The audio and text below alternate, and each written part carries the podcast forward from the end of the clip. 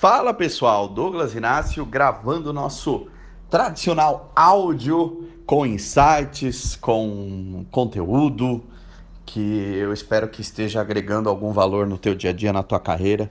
E eu fico feliz em poder contribuir de alguma forma. Eu faço uma pergunta para você. Você sabe quem são seus concorrentes? Quais são seus concorrentes de verdade? É, se você é do meio musical, você já parou para analisar? E eu vou falar um pouco sobre isso, como que eu trabalho, essa questão, como que eu faço uma análise real de, de concorrência. Porque muita gente confunde concorrência com referência. E eu vou falar o que eu, o que eu vejo bastante. Às vezes eu pergunto, qual que é a tua... Eu vou dar um exemplo aqui de uma cantora pop. Eu, vou, eu pergunto, qual que é a tua concorrente hoje a pessoa fala: ah, minha concorrente é a Anitta, é a Luísa Sonza. E aí eu falo: beleza, vamos dar uma olhada aqui no teu material, vamos ver se elas são suas concorrentes mesmo. E aí eu analiso qual que é o alcance, qual que é o potencial de uma, qual que é o potencial da outra. E o que você tem, né? O que ela tem, no caso, estou falando aqui da numa terceira pessoa.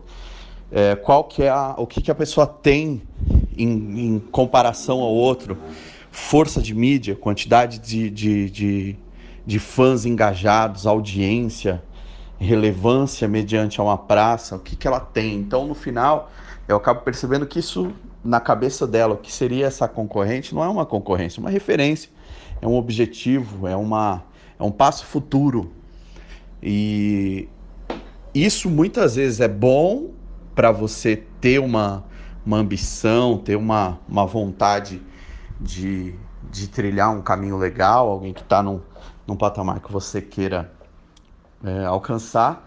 Mas por outro lado é ruim porque te tira da realidade e não te dá a clareza de qual é o teu momento atual. Você tem que analisar quem concorre com você. Às vezes você faz, por exemplo, uma dupla de uma região X. Aí fala, ah, meu, meu concorrente aqui é Henrique Juliano, é esse, é aquilo, é fulano, não. Seu concorrente é quem é aquele cara? Quanto você cobra um show? Você cobra 1.500 para fazer com a tua banda lá?